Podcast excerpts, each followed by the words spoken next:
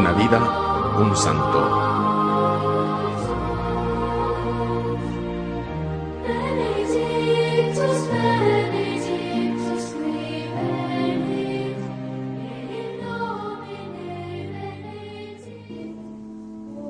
Hoy celebramos a San Nicolás de Tolentino, que nació en Castel San Angelo, el actual Sant Angelo, en Pontano, en 1245 y murió en Tolentino el 10 de septiembre de 1305.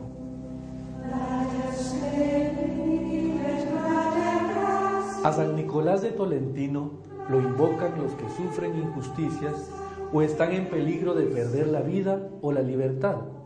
Y también se le invoca como protector de la maternidad y la infancia, de las almas del purgatorio, de la buena muerte y hasta contra los incendios y las epidemias. Fue asceta, austero, pero no excéntrico, riguroso consigo mismo, pero dulce y atento con todos. En 1256 entró donde los agustinos y se ordenó en 1269 en Singoli.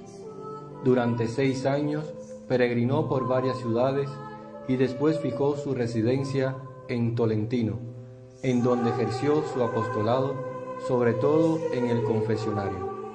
Su santificación personal maduró en la sombra, haciendo fructificar los recursos espirituales que le brindaba la vida religiosa, la obediencia incondicional, el absoluto desapego de los bienes terrenales y la profunda modestia. Así se santificó, y al final de su vida pudo exclamar, Veo a mi Señor Jesucristo, a su madre y a San Agustín que me dicen, Muy bien, siervo bueno y fiel.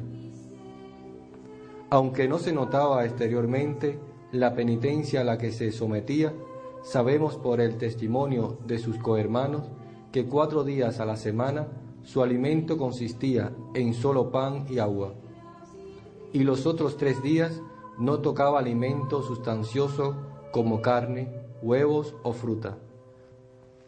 No dormía sino tres o cuatro horas y el resto lo dedicaba a la oración. Después de largas horas que pasaba en el confesionario, se dedicaba a visitar a los pobres, a los que les llevaba, con el permiso de sus superiores, ayudas materiales en los casos más urgentes. Los prodigios que hizo en vida y sobre todo después de la muerte tenía la finalidad de aliviar las miserias humanas. Cuarenta años después de su muerte fue encontrado su cuerpo incorrupto. En esa ocasión se le quitaron los brazos y de la herida salió bastante sangre. De estos brazos, conservados en relicarios de plata desde el siglo XV, ha salido periódicamente mucha sangre. Esto contribuyó a la difusión de su culto en toda Europa y en América.